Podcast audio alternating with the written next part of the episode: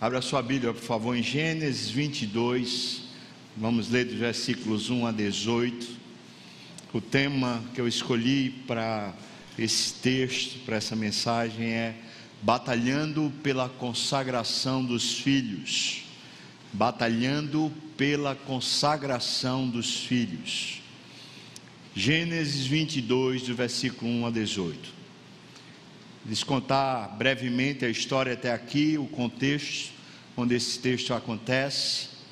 Quando Abraão tinha ali por volta dos seus 70, 75 anos, ele é chamado por Deus para sair de Harã em direção à terra, essa terra é a terra de Canaã. Ele chega e ali ele vai se instalando aos poucos, mesmo que aquela terra ainda não lhe parecesse a terra da promessa. Ele precisava aprender a andar com Deus, passa por algumas experiências onde Deus vai o ensinando a andar com Deus. Capítulo 15, por exemplo, o Abraão está bem desanimado e naquele lugar, naquele momento, Deus pede para ele sair da, da tenda onde ele estava, que ele olhasse para as estrelas do céu, contasse se é que ele podia, podia e assim seria o número dos descendentes de Abraão, como as estrelas do céu. E de fato, ele creu, e aquela crença foi imputada nele como uma justiça de Deus. Deus ali fez ele participar de uma cerimônia, um pacto, uma aliança, para dizer para ele que aquela terra seria dele, mesmo que dali a alguns anos a descendência dele fosse até o Egito e depois voltasse. Um pouco mais adiante, nós vamos encontrar Deus de novo visitando Abraão e falando para ele que dali a um ano ele teria um filho. Ele já estava com seu corpo amortecido, a sua esposa já tinha 90 anos, ela já não tinha mais o ciclo menstrual, ela já não tinha mais condição de ter filho, se bem que ela era estéril anteriormente, mas Deus confirmou a promessa. Ele teve o filho e esse filho foi chamado de Isaac, que significa riso, porque tanto ele como a esposa riram quando Deus disse que eles teriam um filho. Essa confirmação da promessa foi depois de muitas lutas, Nesse processo, Abraão chegou a ter o filho com uma concubina de Sara, e quando ele teve esse, esse filho chamado Ismael, esse filho foi um problema na relação dele com a esposa Sara. Depois ele teve que mandar o filho Ismael, junto com a, a serva de Sara, embora. Eles foram embora, mas foram abençoados por Deus conforme a promessa e dos descendentes de Ismael, nós vamos encontrar na própria Bíblia desses descendentes pessoas que adoravam o Deus de Abraão. Mas quando nasce Isaac, Isaac é de fato o filho da promessa, e era aquele que depois daria continuidade ao plano de Deus. Por isso, a experiência com Isaac é distinta de todos os demais filhos de Abraão depois que Sara morre, Abraão ainda tem mais filhos, mas nenhum desses outros filhos é semelhante a Isaac, por quê? Porque Isaac fazia parte de uma promessa, era o que Deus queria revelar na história, era com Isaac. E para que Isaac pudesse participar dessa herança espiritual, era necessário que Isaac, em idade própria, tivesse experiência com Deus. E esse exemplo, essa história do capítulo 22, é um, um texto que a gente pode tirar muitas lições, as lições do sacrifício pessoal, de dedicar a Deus as coisas importantes que temos, mas certamente é a história de um pai e um filho, e é a história de como um pai ensina o filho a viver com Deus. Essa, esse teor, esse conceito nessa história, ele é muito vívido a partir da conversa entre o pai e o filho que está narrado no próprio texto. Esse texto nós poderíamos dividi-lo em três partes. São três eis-me aqui que Abraão dá. Primeiro, eis-me aqui, Abraão dá a Deus. O segundo, eis-me aqui, Abraão dá ao seu filho Isaque. O terceiro, eis-me aqui, Abraão dá ao anjo do Senhor. É nessa dinâmica que eu quero conversar com você. Enquanto Abraão ensina o seu filho a ter uma consagração legítima, essencial e radical a Deus, enquanto ele obedece a Deus em sacrifício pessoal, ele vai ensinando seu filho a adorar e amar a Deus acima de todas as coisas. E o eis-me aqui representa muito bem esse ensino, essa atitude e esse exemplo que Abraão deixa para o seu filho e deixa para todos nós, que pela fé também somos filhos de Abraão. Bom, colocado então o contexto, colocado mais ou menos onde é que esse texto se, se coloca na palavra e o ensino desse texto, nós vamos lê-lo. Diz assim a palavra do Senhor: Depois dessas coisas, pôs Deus Abraão à prova e lhe disse: Abraão, e este lhe respondeu: Eis-me aqui. Acrescentou Deus: Toma o teu filho, o teu único filho Isaque, a quem amas, e vai-te à terra de Moriá. Oferece-o ali em holocausto sobre um dos montes que te mostrarei. Quero destacar a expressão que Deus usa, a quem amas. Alguns teólogos, quando leem esse, essa, esse texto, essa parte do texto, têm afirmado que Deus aqui está destacando o amor que Abraão tem por Isaac, em detrimento de, de todos os demais amores da vida de Abraão. É como se Deus estivesse dizendo assim: esse é o seu principal amor na sua vida, esse filho aqui. É como se Abraão amasse a Isaac mais do que a Sara e mais do que qualquer outra pessoa na face da terra. O objeto do amor dele é Isaac.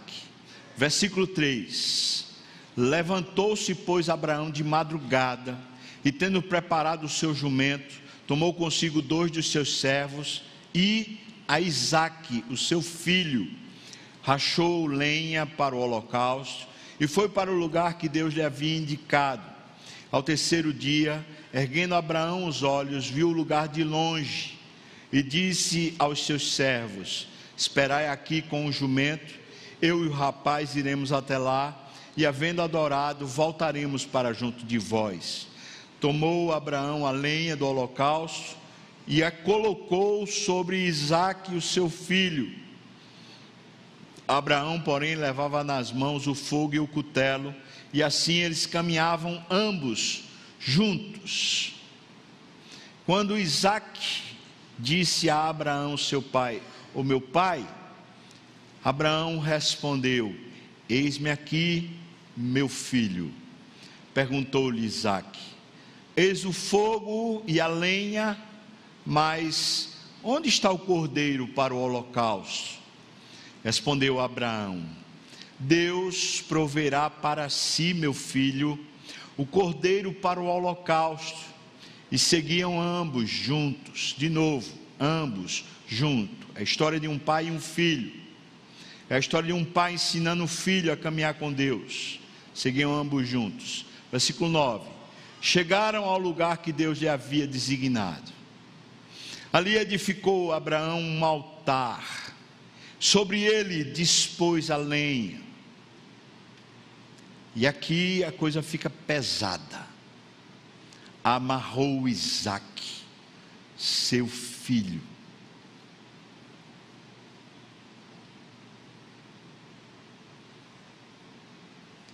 O deitou no altar, em cima da lenha.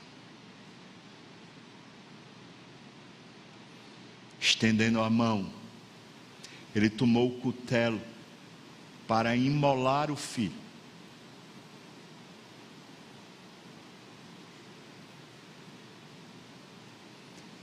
Mas do céu lhe bradou o anjo do Senhor: Abraão, Abraão, ele respondeu: Eis-me aqui.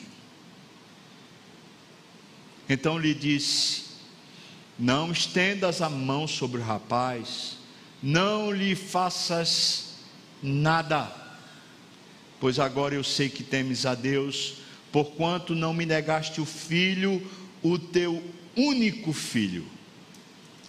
Tendo Abraão erguido os olhos, ele viu atrás de si um carneiro preso pelos chifres entre os arbustos tomou Abraão o carneiro e o ofereceu em holocausto em lugar do seu filho. E pôs Abraão por nome aquele lugar: O Senhor proverá. Daí dizer-se até o dia de hoje: No monte do Senhor se proverá. Então do céu bradou pela segunda vez o anjo do Senhor Abraão, ele disse: Eu jurei por mim mesmo, diz o Senhor porquanto fizeste isto, e não me negaste o teu único filho, que deveras eu te abençoarei, e certamente multiplicarei a tua descendência como as estrelas dos céus e como a areia do mar na praia. A tua descendência possuirá a cidade dos seus inimigos, e na tua descendência serão benditas todas as nações da terra, porquanto obedeceste a minha voz. Amém e amém. Vamos orar, irmãos. Senhor, nos ajuda, Pai, a entendermos a tua voz. Toca fogo no meu coração, no coração dos meus irmãos também. E acende a nossa mente, ilumina a nossa mente para entendermos, para percebermos para sermos tocados pela tua luz. No nome de Jesus, amém e amém. Estava conversando, irmãos, com, com o Ronaldo essa semana. Sempre temos esse tempo e é um tempo tão abençoado para a minha vida. E o final do ano passado, o Ronaldo deveria vir aqui na igreja pregar, mas pouco antes ele me ligou e falou: Olha, é, eu não tenho me sentido bem, eu estou com febre, eu estou precisando ir. E ele foi ao, ao médico, ao hospital, e o, o médico então disse que ele precisava parar. Ele precisava dar um descanso, o pulmão dele estava irritado e ele precisava parar de falar e não poderia pregar certamente. Então ele falou: Olha, infelizmente eu não vou poder estar é, tá aí na igreja e pregar e tal ele ainda está sobre essa recomendação médica, é, ainda está com o pulmão um pouco inflamado, já está bem melhor, mas ainda está debaixo desses cuidados. E nós estávamos então conversando, e eu estava dizendo para ele do cuidado que o conselho da igreja teve comigo ano passado, falando que eu precisava diminuir o ritmo. E estava falando para ele que talvez Deus também estivesse falando para ele diminuir o ritmo. A conversa foi nessa atuada, foi nessa direção. Enquanto conversávamos sobre isso, então Ronaldo me alertou uma coisa muito importante.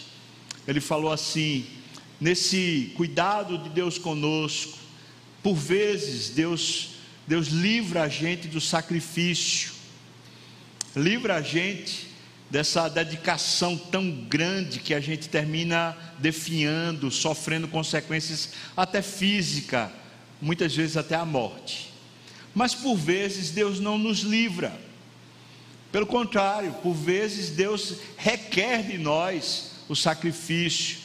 E ali, até emocionado, nós nos lembramos do Getsemane,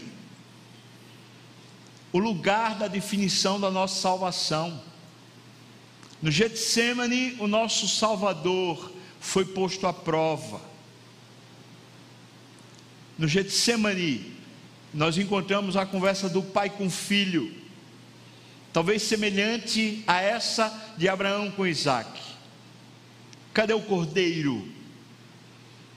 Estou vendo a cruz, eu estou vendo todo o cenário pronto para o sacrifício, mas cadê o cordeiro? E Jesus está dizendo para o pai: arranja outro, arranja outro cordeiro. Eu não quero passar por isso, mas seja feita a tua vontade.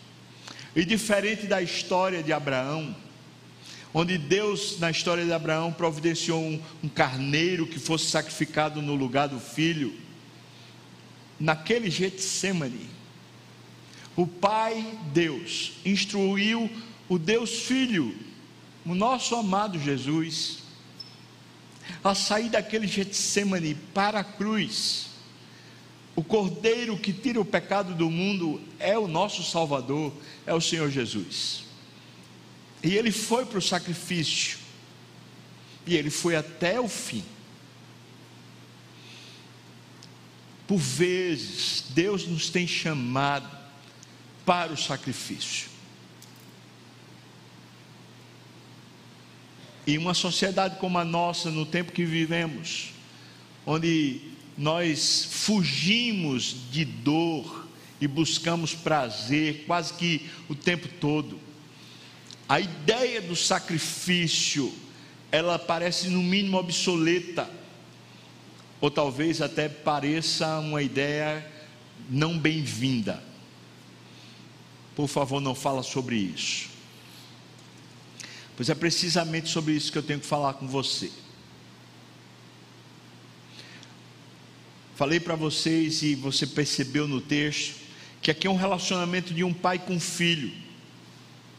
Deus está demandando alguma coisa de Abraão que o filho não sabe. E quase sempre a relação familiar é assim. Os pais sabem de coisas que os filhos não sabem. E o que Deus está demandando de Abraão envolve o filho. E por vezes é assim: o que Deus está demandando de nós, adultos, são coisas que envolvem os filhos, mesmo que eles não entendam, mesmo que eles não saibam, mesmo que eles não concordem. É só você imaginar um pouco que se Abraão diz para o filho Isaac: Olha, o que Deus pediu para mim foi para matar você certamente Isaac não concordaria. Mas o caminho de consagração é um caminho onde nós, os adultos, os pais, nós somos responsabilizados até a idade adulta dos nossos filhos. Até quando eles vão responder para Deus por si só. Mas enquanto essa idade não chega, nós que fomos chamados por Deus, nós somos os responsáveis. Enquanto eles estão debaixo do nosso teto, enquanto eles estão debaixo das nossas finanças, enquanto nós somos os responsáveis por eles, eles ainda estão debaixo da nossa responsabilidade espiritual. Depois que se casam, depois que eles estão agora começando a caminhar com a própria família que eles agora instituíram, que eles formaram, certamente Deus não requererá mais de nós, mas sim deles, essa nova educação. Não sei qual é o seu caso, talvez você já é um avô, uma avó, e você está pensando assim: bom, como esse sermão se aplica a mim? Se você tem uma boa relação com seus filhos, certamente você pode ensinar o que agora será ensinado pela palavra de Deus e pelo Espírito de Deus para nós. Se você ainda não é casado, mas pretende casar, certamente essa é uma lição que você já pode guardar seu coração. Eu lembro muito bem, desde o Instituto Bíblico, que eu comecei a orar a Deus, naquela época eu não era casado, mas eu já comecei a orar a Deus que se eu tivesse filho, o meu interesse, o que eu gostaria que meus filhos fossem, era pessoas que amassem a Deus mais do que tudo. Então, se você pretende ou, ou terá família, essa mensagem também inclui você.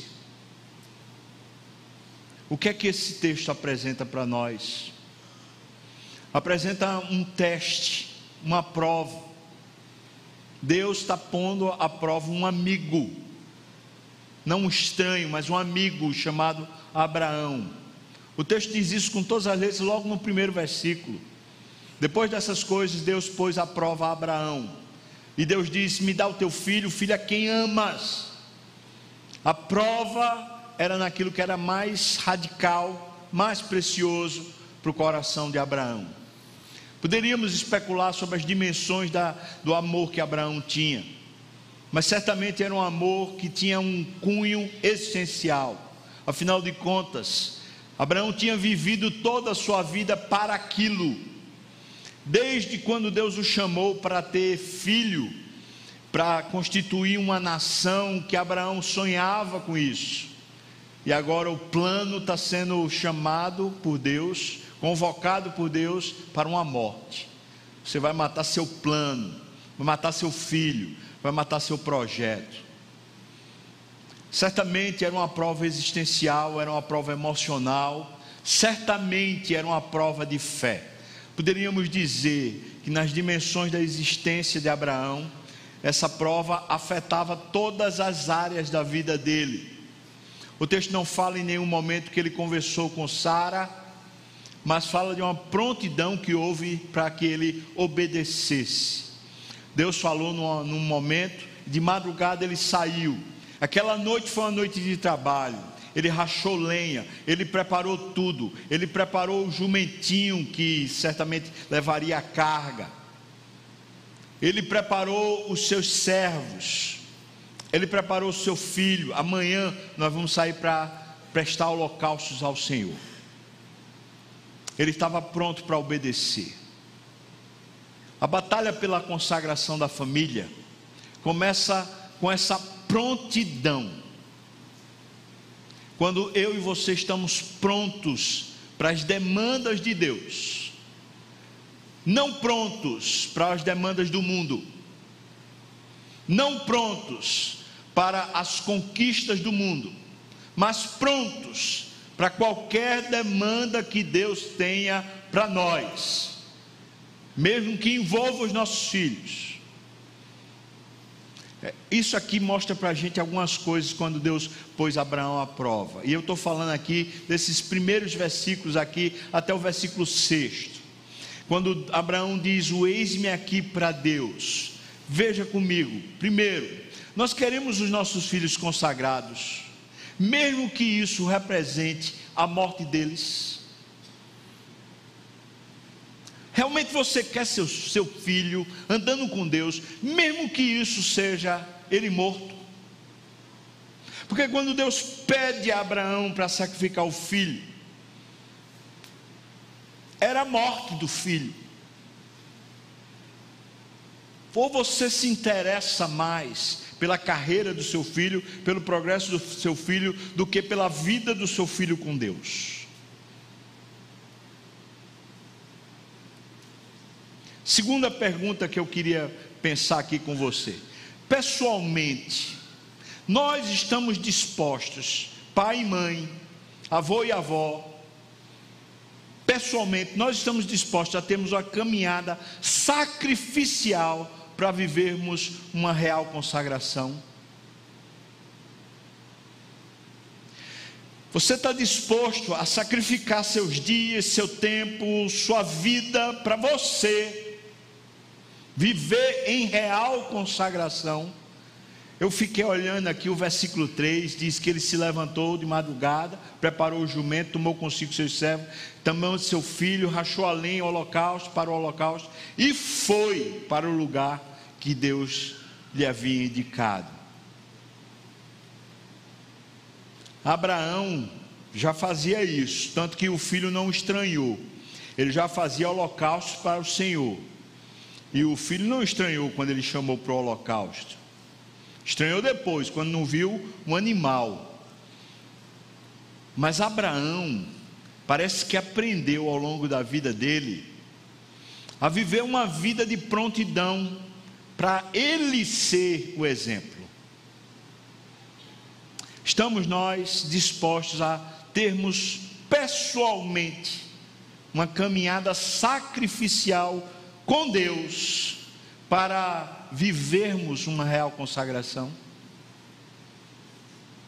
Terceira pergunta, quando Deus põe a prova, ele diz: Eis-me aqui a Deus. Estamos dispostos a levarmos os nossos filhos para o local designado por Deus, para o adorarmos juntos, nós e nossos filhos?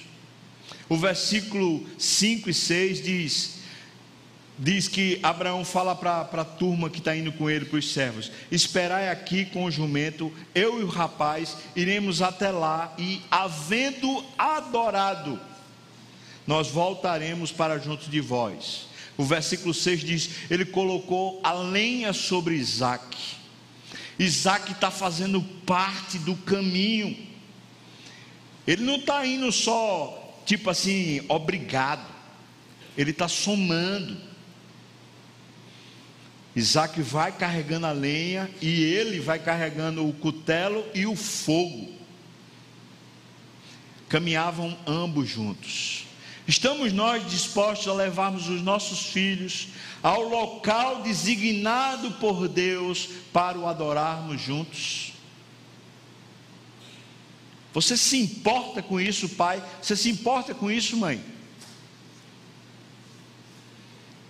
É impressionante a pontualidade que pais e mães têm para levar os filhos para o crescimento acadêmico e profissional.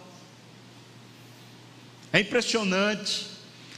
Um compromisso diário de horário, para que ele chegue na escola na hora, para que ele faça o curso de inglês, para que ele faça o curso para aperfeiçoamento ou o curso para passar no vestibular as oportunidades que nós dedicamos para que eles cresçam nessa, nessa vertente. A noite em claro que ele passa, nós dizemos está certo. Você precisa realmente se esforçar se você quer passar, se você quer ser um profissional. Nós aprovamos, apoiamos, incentivamos os nossos filhos nesse caminho do mercado do mundo. E não estou falando que é pecado. Mas eu estou fazendo aqui um contraponto. E quanto adoração a Deus, e quanto a ensinar os nossos filhos a preciosidade maior da nossa vida. E eu pergunto então em cima disso a você, irmão e irmã: Deus é o seu maior tesouro. Deus é de fato aquilo que para você é o mais precioso de tudo. Para você é mais importante que seu filho ame e viva com Deus do que ele viver aqui na terra?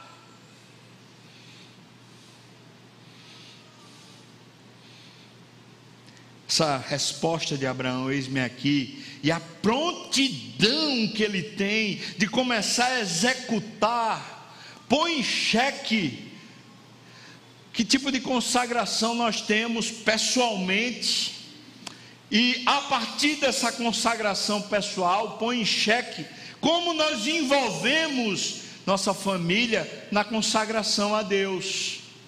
Porque eu tenho estranhado muitas coisas de pais. Isso faz tempo, desde quando eu era pastor de jovens e adolescentes, que eu estranho certas coisas. Os filhos estão chegando na idade do vestibular, eles começam a ser faltosos nos compromissos, dizem assim: Eu não posso mais agora eu não posso mais, eu tenho que estudar mais, eu tenho que passar no vestibular XY. Uma carga que é colocada aí, por exemplo, se o menino vem para uma vigília na igreja, está perdendo a noite de sono, você tem que estudar, seu vagabundo. Mas quando o menino está estudando até de madrugada para passar em alguma coisa, não, você está certo, você tem que perder a noite mesmo para conseguir passar.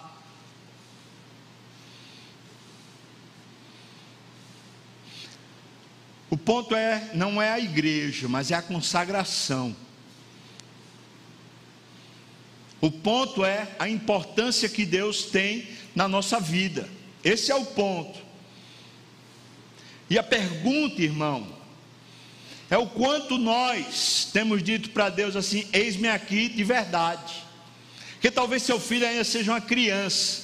Que grande oportunidade você tem de que com a sua vida você revelar um profundo amor a Deus e ir conduzindo seu filho e filha a amar a Deus, a uma consagração real.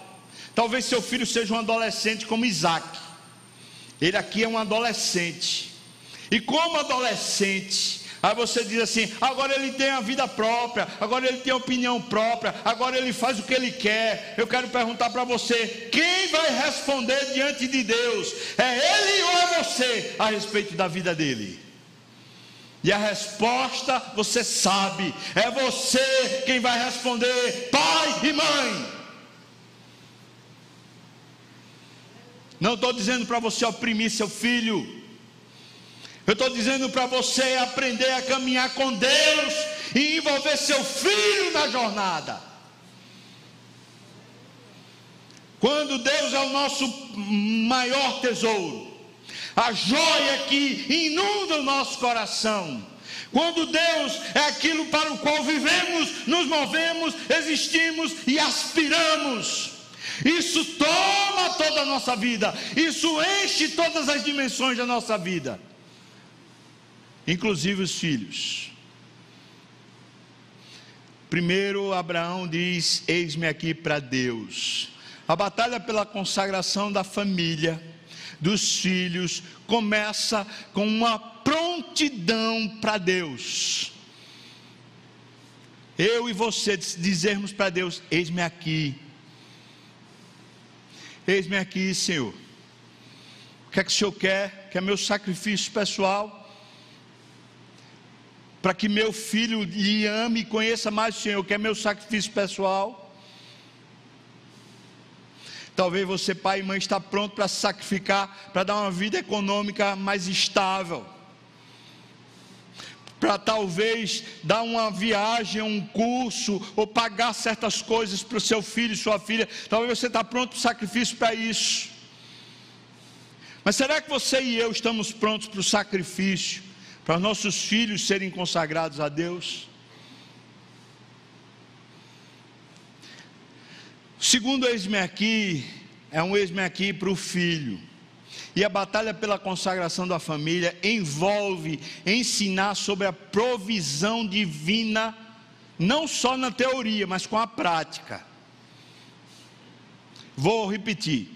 Essa batalha pela consagração da família, envolve a gente ensinar sobre a provisão divina, não só com a palavra, com a boca, mas ensinar com a prática, com a atitude, com a postura de vida. Veja o que é que acontece. Isaac está questionando Abraão sobre o que é que está faltando. Isaac está perguntando para Abraão: Ô meu pai, cadê o animal do sacrifício? Cadê? Está faltando coisa aqui em casa, está faltando coisa para a gente fazer aquilo que a gente deveria fazer. Cadê? A resposta de Abraão segue três passos que eu queria que você observasse. Versículo oitavo, ele diz: Deus proverá para si, meu filho, o cordeiro para o holocausto. E seguiam ambos juntos.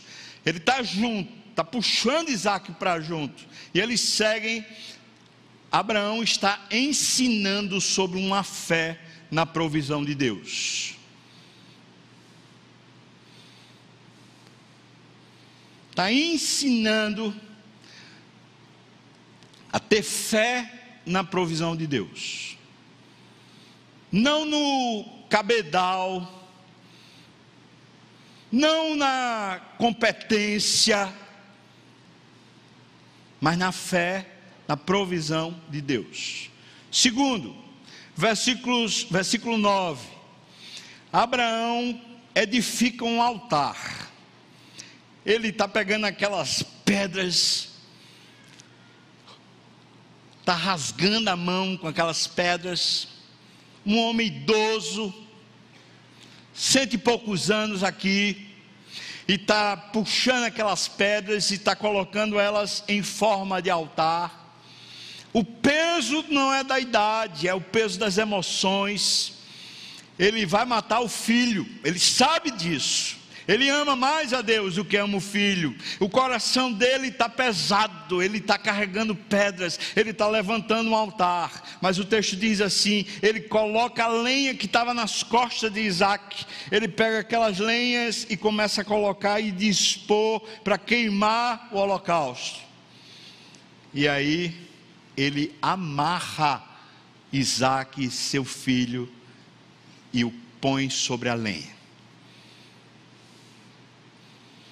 Essa aqui ninguém vai, vai saber lhe responder como ele conseguiu amarrar Isaac. Mas não há dúvida de que nesse momento Isaac sabe exatamente o que vai acontecer. O sacrifício é ele. E essa é a grande experiência espiritual da vida de Isaac.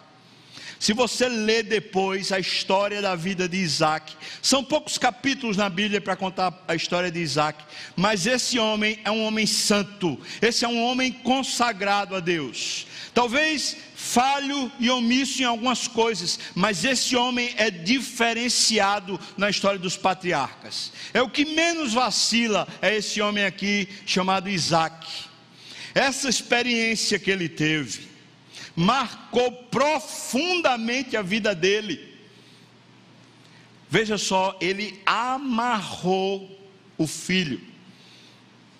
O segundo passo do ensino a respeito da provisão de Deus é amarrar o filho no processo de confiança a Deus. Amarrar o filho amarrar a família num processo de confiança em Deus. Nós precisamos confiar. Nós precisamos acreditar num Deus que é bom para nós, num Deus que é suficiente para nós.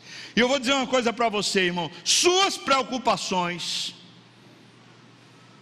o seu desespero, a sua pressão alta, as suas crises de pânico, aquela, aquela maneira sua de viver o tempo todo estressada ou estressado, viver o tempo todo com o coração apertado, a, a testa franzida, inquieto, você está dizendo alguma coisa constantemente na sua casa e na sua vida, você está dizendo para todo mundo assim: eu não consigo confiar em Deus. A sua ansiedade, a sua preocupação estão afirmando, através da sua postura prática, que você não consegue confiar em Deus.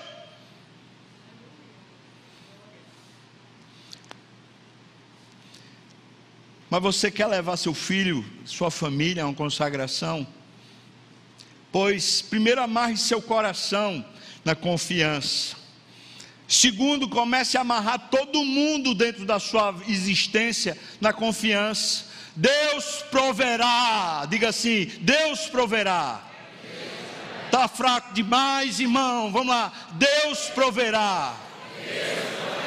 Isso. Isso.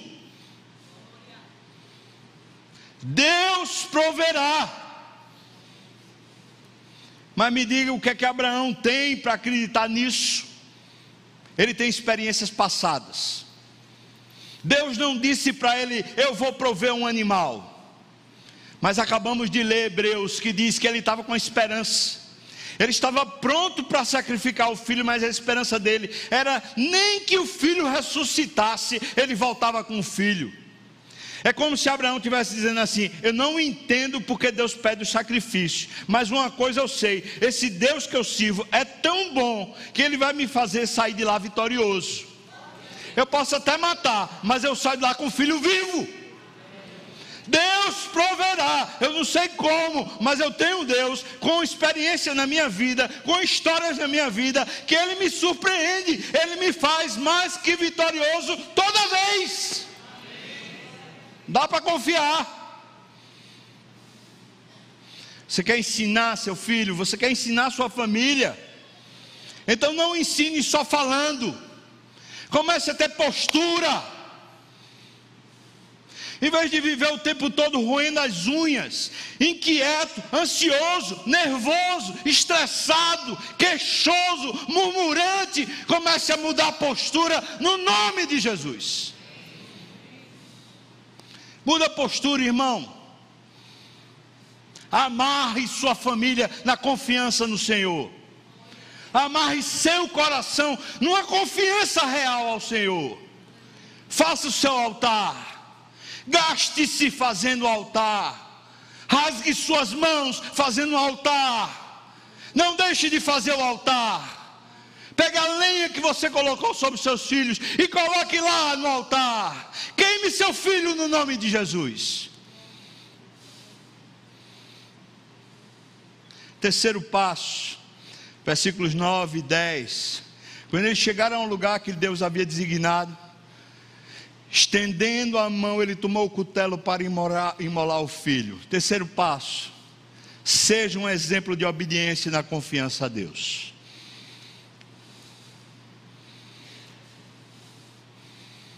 Meu Deus, você imagina Isaac ali amarrado, o pai puxando um cutelo e pronto para matar. Como você imagina isso? Abraão tranquilo ou em lágrimas, talvez convulsionando em lágrimas. Não consigo imaginar essa cena sem que haja uma emoção fortíssima, tomando tudo, o ar está pesado. Mas há uma confiança maior do que tudo ao seu redor.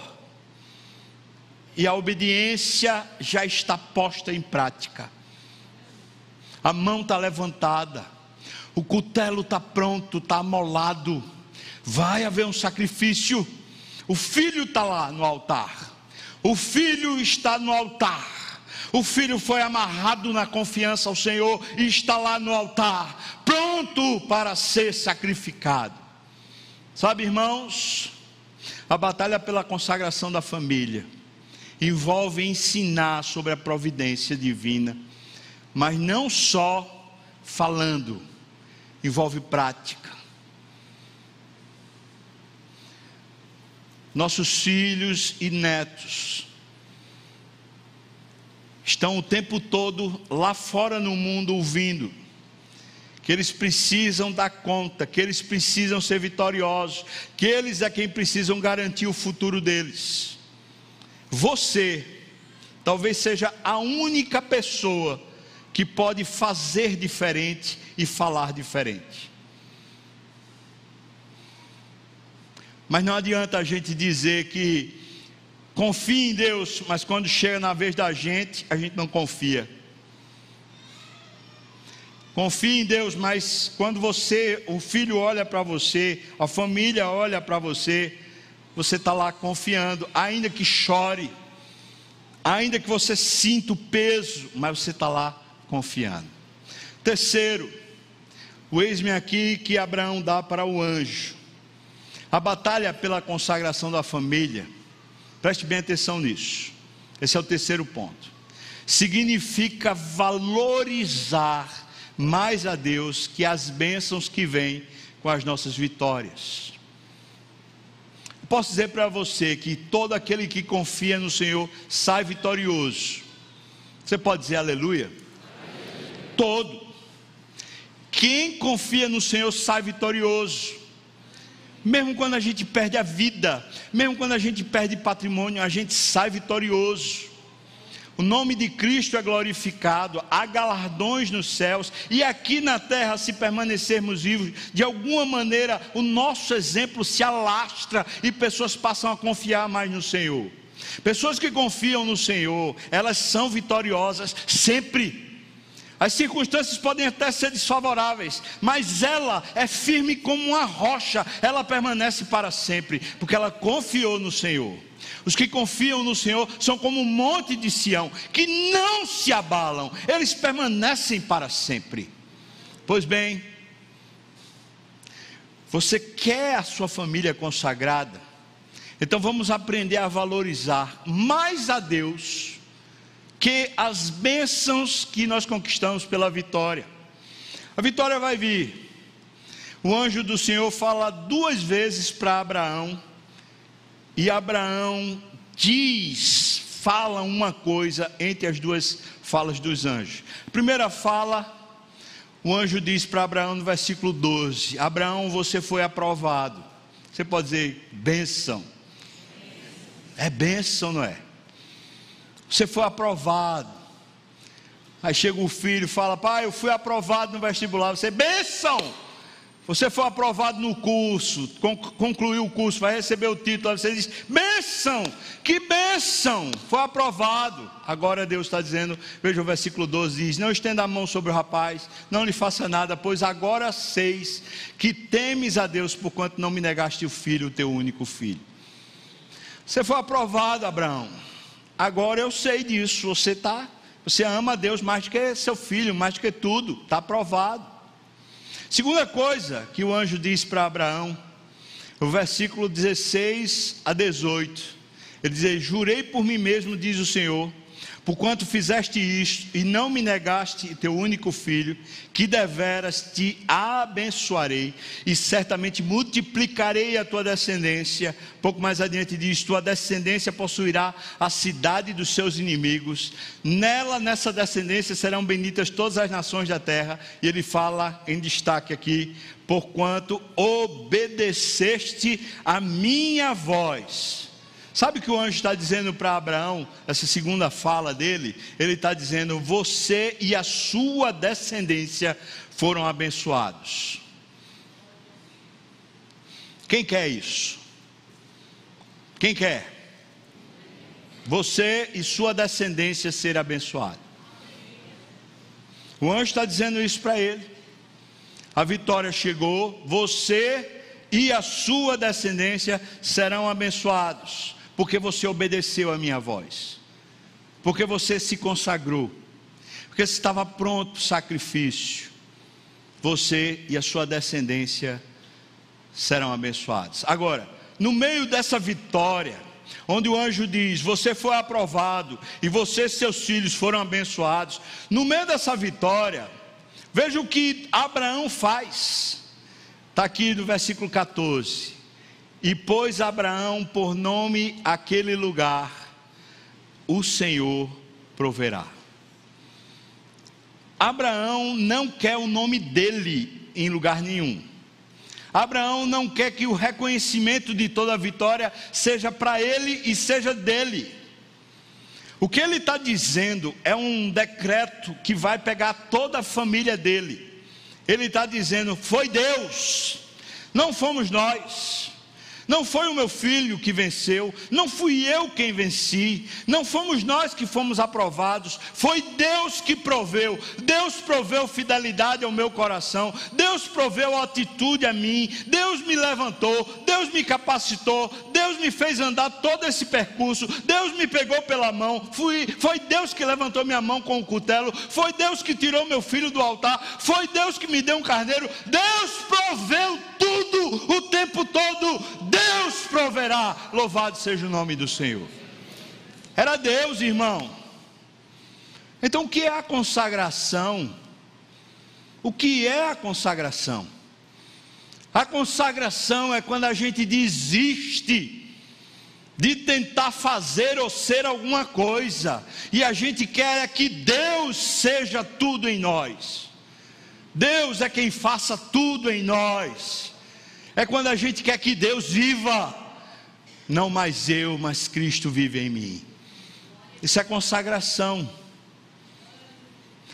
Quando nós, usando esse texto, falamos sobre batalhar pela consagração da família, diz respeito a essa prontidão, uma prontidão para obedecer, uma prontidão para sacrificar, diz respeito a gente aprender a ensinar com prática a uma confiança no Senhor, na luta, na tempestade, na hora que a coisa está escasseando, na hora que a gente tem que edificar um altar, na hora que tem que perder, confia no Senhor.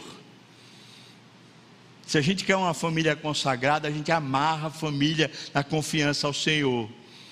Mas quando chega a vitória, quando chega alguma coisa boa, que alegra todo mundo, que as pessoas já estão quase aplaudindo a gente, falando: rapaz, você conseguiu, rapaz, seu filho conseguiu, eles agora estão conseguindo fazer isso, rapaz, como é que sua família é assim tão abençoada? Como é que você conseguiu ser tão abençoado? Aí você fala: tem um segredo, Deus, é Deus, não fui eu, não, nem foi meus filhos.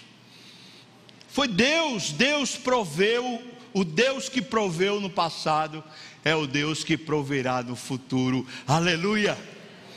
Ele não falha, ele não falta. Ele é fiel, Ele é bom, Ele é zeloso, Ele cuida, Ele levará a bom termo. Eu não posso concluir esse sermão sem falar o tipo do que acontece aqui e o antítipo que acontece no Novo Testamento. Eu e você sabemos que isso aqui é o Monte Moriá. E no Monte Moriá é onde se edificou o templo. Tudo isso era uma história que estava antecipando aquilo que haveria de acontecer lá no Calvário. O cordeiro que substituiu a vida do filho de Abraão é o mesmo cordeiro que substituiu a sua vida. O nome dele é Jesus Cristo. Jesus Cristo deu a sua vida para você. Quando ele assumiu o seu pecado, ele pegou tudo de mal que havia em você e matou na cruz. E ele deu a você a vida do Espírito Santo.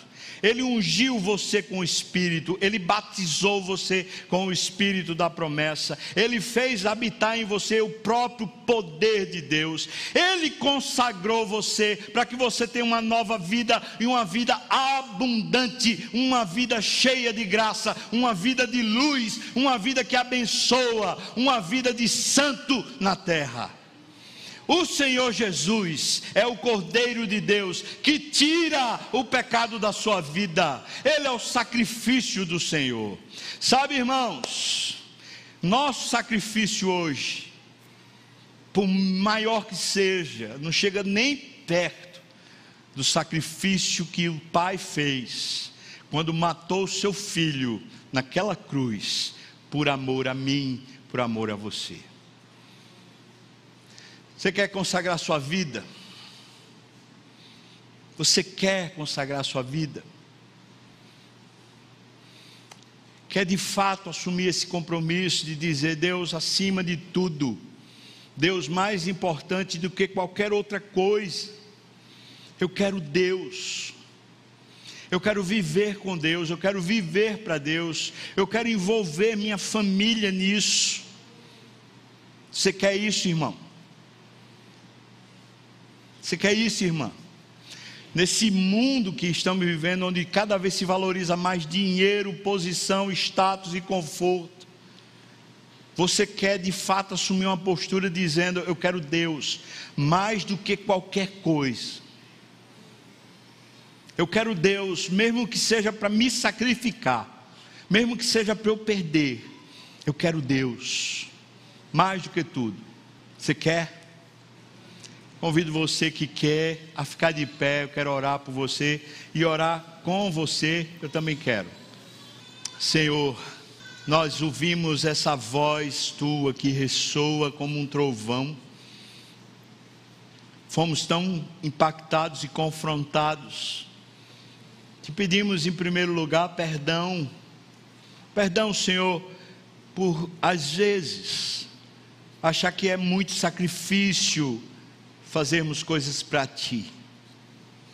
Às vezes colocarmos as coisas, as Tuas coisas, os Teus mandamentos, os Teus chamados, a Tua vocação, às vezes a gente considera penoso demais, Senhor. Perdão.